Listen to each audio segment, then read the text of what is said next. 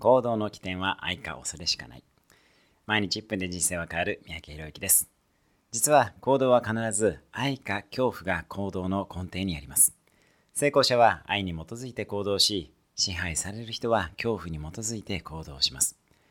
例えば、肥満や病気への恐れを起点とするダイエットは継続しなくて、自分の体への愛情を起点にしたダイエットの方はうまくいくことが多いものです。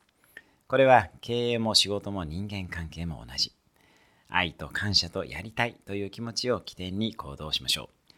愛に基づいた行動は誰かのためや社会のための行動なので仲間ができます。さらにモチベーションも継続することが多いです。一方で恐れに基づいた行動は人の応援を得ることができませんし、前向きな気持ちが維持できないので行動も続きません。自分がやっていることが愛と恐れのどちらが起点になっているかをチェックしてみましょう。同じ行動でも起点のエネルギーを変えることで結果も変わってきます。それではまた毎日1分で人生が変わる三宅宏之でした。